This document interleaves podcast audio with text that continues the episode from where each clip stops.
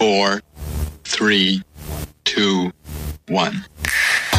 Pura energía positiva en su podcast Despertando Mentes. Pura energía positiva. Más energía, más éxito en su podcast Despertando Mentes. Pura energía positiva. En el capítulo de hoy, en Napoleón Hill dice que todas las personas de éxito se caracterizan porque previamente sabían lo que querían lograr. Antes de comenzar una carrera sin rumbo hacia el éxito, debes establecer una serie de objetivos personales con la mayor precisión posible. Y cuando se trata de dinero, como es el caso de esta obra, has de indicar la cifra exacta que quieres alcanzar. ¿Cuánto dinero quieres conseguir? Pero Fernando, eso no es todo. Tienes que fijarte igualmente una fecha límite para el cumplimiento de dicho objetivo, así como aquello que estás dispuesto a invertir para lograrlo. De lo contrario, lo más probable es que procrastines indefinitivamente y que jamás inviertas los recursos necesarios.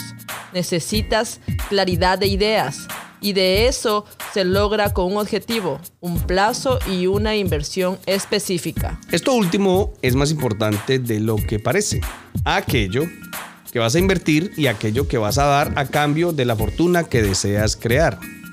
Esto no solo debería traducirse en lo que vas a invertir durante el proceso para crear tu fortuna, sino también en aquello que vas a aportar a la sociedad o al mundo.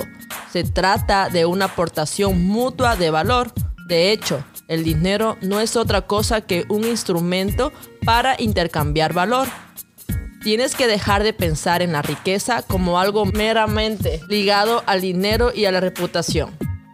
Por otro lado, el cumplimiento de tu objetivo debe articularse de alguna manera, es decir, si necesitas un plan que describa los pasos a realizar, cómo vas a llegar a la cifra que te has propuesto en el plazo que te has propuesto.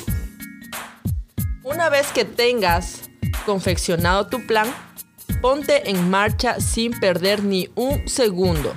Esto es algo de lo que Napoleón Hill habla más adelante. Antes de cerrar este apartado, conviene que tengas en cuenta lo siguiente. Nuestra época se caracteriza por un cambio constante y acelerado. Por lo tanto, aquellos pasos que establezcas en tu plan no deberían estar grabados a tu fuego, sino ser una guía que te permita mantener la dirección y recuperar el rumbo cuando te hayas distraído. Ahora bien, si es necesario, cambia los pasos, cambia la estrategia y adáptale a las nuevas circunstancias que se crucen en tu camino.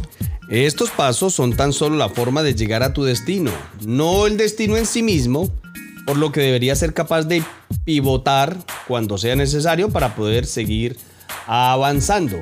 Bueno, ya con esto nos despedimos de este capítulo de Piense y hágase rico con Napoleón Gil. Los esperamos en nuestro próximo capítulo. Hasta pronto. Pura energía positiva. El programa radial Despertando Mentes. Pura